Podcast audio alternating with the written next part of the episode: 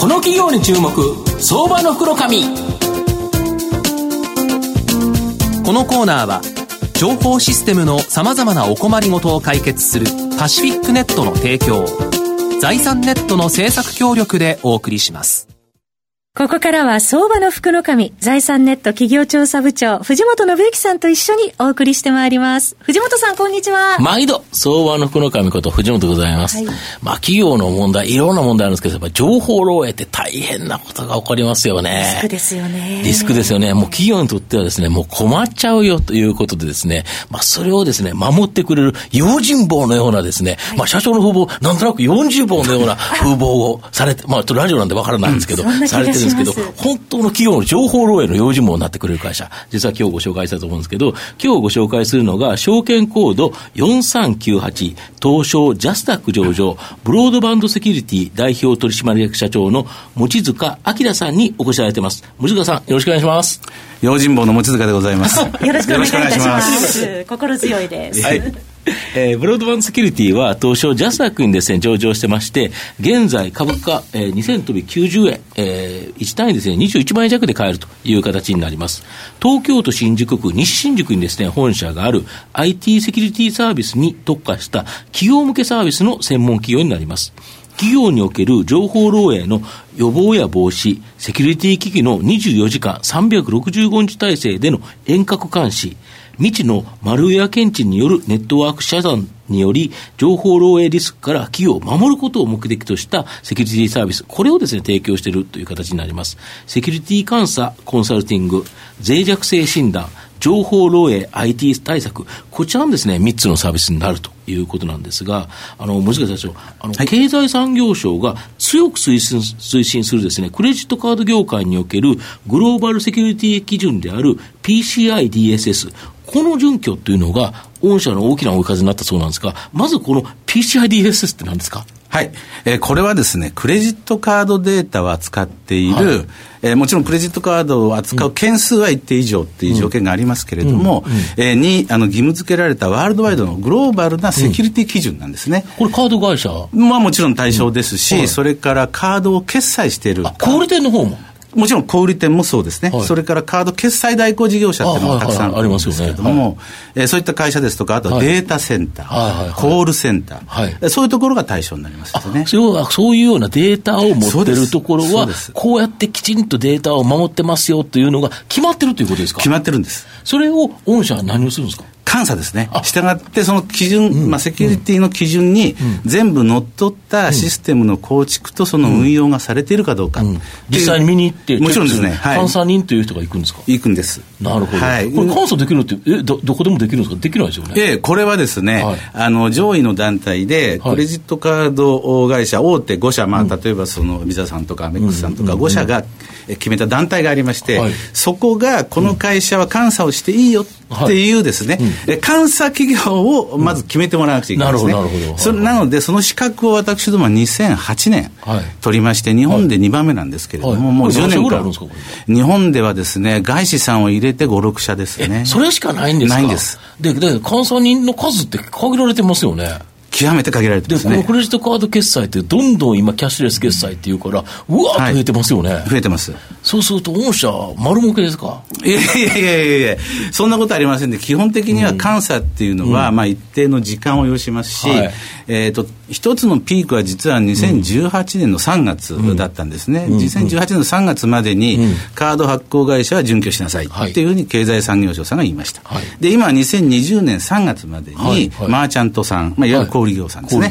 も、あの、準拠しなさいというふうに言っております。で、その中で、18年3月に何が起きたかというと、じゃあ、うちも取らなきゃ、うちも取らなきゃってなって、しかし、監査人が請け負える数っていうのは、当然ですけれども、はい、これはもうあの限度が限りがあります、ので断りました。はいしたがって、うちはここまでしかできませんっていう監査しかできないので、結局、人の数なんですね、そこは。はい、なるほど、はい、でで実際ですね、御社の場合、多角的にですねお客様のセキュリティ対策を検証するために、各種の公的資格、これを持つ業者が多数在籍されていると、はい、そうですね。あのこの PCIDSS の監査人をやるための資格、うん、これは QSA という資格なんですけれど、うんはい、これも非常にまああの難しい試験。難しいですね、はい、難しいんですね。はい、えー、ななので、まあ、それもそうですし、それ以外にもいろんな、あの、例えばですけども、なんか事件、事故が起きました、情報漏洩したかもしれないって言いますと、駆けつけて侵入経路を調べて、よくあの漏洩すると何件で漏洩しました。あれ、発表しますよね。あれ1件単位なんですけれど、そこまでやっぱり特定するエンジニアが必要なんですね。確かに何件漏洩した。しかも、それはもう影響がない。っていうこともきちんと証明しなきゃいけない、そういうことをやるエンジニアとかの資格って本当難しいんです、なるほど。なので会社として資格手当を出して奨励してます、なるほど、はい、でその高い技術力がやはり他社との差別化ポイントそうですね、一つの差別化ですね。というのは優秀な技術者を本当に抱え込まないと、仕事ができないということですよね、基本的には。ですけれども、えっ、と、もともと優秀だった人を取るというのは、非常に、まあ、あの、セキュリティ業界だけではなくて、うん、IT 業界全体にものすごく難しいことなんですね。なので、うちは基本的には、うん、えー、そういう人たそういう人たちではなくて、その手前のそういう人になりたい人たち。なるほど、これを採用して。普通のプログラマーであったりとか、運用とかやってる人たちで、そうですね、技術者の方が、ぶっちゃけキャラがいいんですか？いいと思います。なるほど。はい、やっぱりそうですね。人間、やっぱり給料の高い方、やっぱり高い技術を身につけて、高い給料を得る。これやっぱり、その人の、あれですよ、望むことですもんね。まあ、あの、人によると思いますけれど、ただやっぱりそのやりがいという意味では非常にある仕事だと思うんですね。うんうん、そうですよね。はい。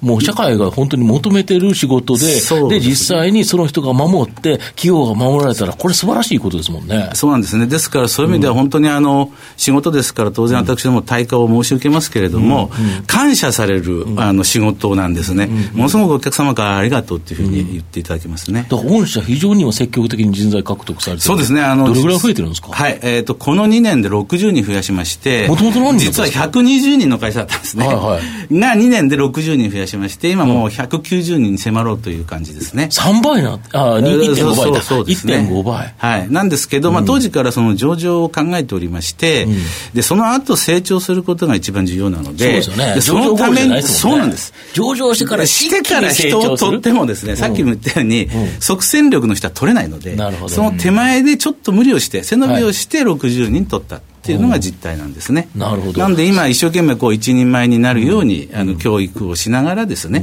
育成していると。大体どれぐらいかかるんですか、これ、戦略いや、これはもう人によって、あの、相当違うんですけど、まあ、早い人でも1年はかかりますし、かかる人は5年ぐらいかかりますですね。なるほど。トップエンジニアになるのにはもっとかかったりしますね。なるほど。それを、この上場前に、はい取って、コストをかけてということですか？そうですね。これだけ大変なことですよね、計算。でも結局、あの、会社の成長を、どう考えても、うんその源を考えると人なんですね。要はセキュリティの仕事って今後拡大していくから、その仕事を取るためには、やっぱり人がいなきゃいけない。だからこそ、教育、だから御社は教育が非常に得意なんですよね。まあ、あのお客様の教育もやらせてもらってます、そうですね、サービスとして。実際にお客様の教育が、お金を取って、対価を取ってできるぐらいに、教育には力があるっていうか、はい、そういうことですよね。と考えたいですね。なるほど。はい。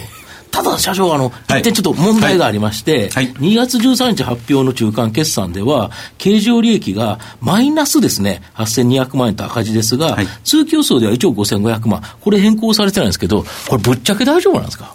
えっ、ー、とですね、まずあの、うちの業績の特徴として、はい、下期偏重なんですね。そうですそうなんです。なので、うん、えっ、ー、と、これ計画も発表してるんですけど、うん、上半期はもともとが赤字の計画。なるほど。なので、経営的にはもう、あの、予定通りなんです。なるほど。そういう意味で決算。ええあの、6月決算なんですね。なんで、今、この1、2、3、それからこれからの C、5、6、ここがうちにとっての下半期になるんですけれど、ここでガーッとこう、業績が上がってくると。いう、今、予定になっておりますそうすると、毎年そういう傾向にあるから、まあ、今回、上場タイミングがこれで、まあ、あの、中間決算見た瞬間に、えとかって思って、みんなびっくりしちゃったというのがあっても、これはもともと計画通りだったと。そうなんです。まあ、社長の言葉では、大丈夫ですか？っていうと、なんか大丈夫ですとも答えちゃいけないということらしいんですけど、はい、僕は大丈夫じゃないかなと思うんですけど、はい、どうですか？とも聞けないですね。はい、予定通りです。はい。はい、なるほど。御社の今後の成長を引っ張るもの、改めて教えていただきたいんですが。はい。あの、これは先ほども言いましたように、はい、もうとにかく、あの、すべてのサービス、きちんと伸びていくというふうに今のところ手応えを感じていますけれども、うん、その根本となるのは人なんですね。なので、まあ、これからの成長のポイントと聞かれたら、うん。うん、やっぱり人への投資だというふうに私は、あの、信じております。なるほど。そうすると、この2年前で120人だったのが今190に迫る動き。で、この人たちはまだそう稼げてない人たちがそれだけいるっていうことは、ここからバッと5割ぐらい、わーっとなんか売上高とか利益とか増えたらいいなと思う感じですか？いいなと思う感じですね。なるほど。はい。ご期待いただきたいと思います。小野田さんいかがでしょうか？そうですね。まあ先ほどあのキャッシュレスのところってお話ありましたし、うん、まあ業務効率という意味では、あの、システムにどんどん入れる会社っていうのはどんどん増えてきているので、うん、まあ、そのためにやっぱりセキュリティ監査ってやっぱり非常にこうニーズがある分野だとは思うのでですね、まあ、あの、有望な分野だなというふうに思いましたね。あと、昨日なんか発表されてるんですよね。あ、昨日はあの、QR コードを使ったキャッシュレス決済ですね。はい、ペペなんだかんだ最近めちゃめちゃ流行ってますよね。そうなんですけども、うん、実はあのキャッシュレス決済はですね、はい、セキュリティ基準が決められたものがないんですね。まあ、クレジットカードってもうみんな決まってるんでね。クレジットカードは決まってるんです。準拠するってななったけど。なんですけど、うん、あの、QR コード使ったキャッシュレスはまだないんです。うん、え？で、これから策定の段階なんです、ね、で、そこには関わってるんですよね。あ、あの、その、協議会には入ってますけれども、ど。ただまだ固まってるわけではないので、うん、ただ、かといって、セキュリティ基準なしにシステムどんどん作られてもですね、うん、えー、私はよよくないと思っていますので、いち早くそのサービスを手掛けようということで発表させていただきます。これだけそうすると、キャッシュレス決済がもっとああいう QR 決済増えていくと、はい、またブロードバンセキュリティさんが儲かっちゃうってことですか？いやいや、あの、そういうわけではないと思いますけど、セキュリティコンサルでできますまあまあまあ、本社もそこにプラスになるということですね。はい。はい、まあ、あの、お手伝いはしたいですね。なるほど。はい。やっぱりあのマイナスなことがあると、多分普及にも減速しちゃいますし、そうですね。いいことがないと思いますので、で、特に外国人の方非常に増えてますのでですね。なるほど。はい。まあ、最後まとめさせていただきますと、えー、ブロードバンドセキュリティは IT セキュリティに特化することで、まあ、この分野におけるです、ね、高い知識と技術力を保有していると。社会全般の要請として、この情報セキュリティの重要性、ますます高まっているため、まあ、前期までですね、3期連続での増収増益、まあ、今後も大きな成長を期待できるのかなと思います。足元の業績はですね、今後の売上高増に対応するため、先ほどおっしゃられたように積極的な人材投資を行っているため、まあ、利益水準はですね、小幅増の予想となっており、まあ、2月13日の中間決算発表後ですね、まあ、少し下がって、まあ、直近また急騰してるんですけど、まあ、このタイミングっていうのが、やはり情報セキュリティでですね、まあ、大きな成長を期待できるブロードバンドセキュリティ、絶好のですね、タイミングではないかなと思います。今日は証券コード4398東証ジャスタック上場ブロードバンドセキュリティ代表取締役社長の望塚明さんにお越しいただきました。望塚さんどうもありがとうございました。ありがとうございました藤本さん、今日もありがとうございました。IT の活用と働き方改革導入は企業の生命線。東証2部証券コード3021パシフィックネットは IT 機器の調達、運用保守、通信、クラウド活用まで情報システム部門のお困りごとをまるっと解決し、企業の IT 戦略を支援する信頼のパートナーです。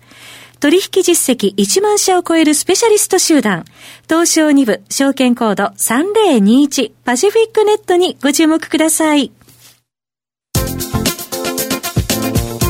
この企業に注目、相場の福の神。このコーナーは、情報システムの様々なお困りごとを解決するパシフィックネットの提供を、財産ネットの政策協力でお送りしました。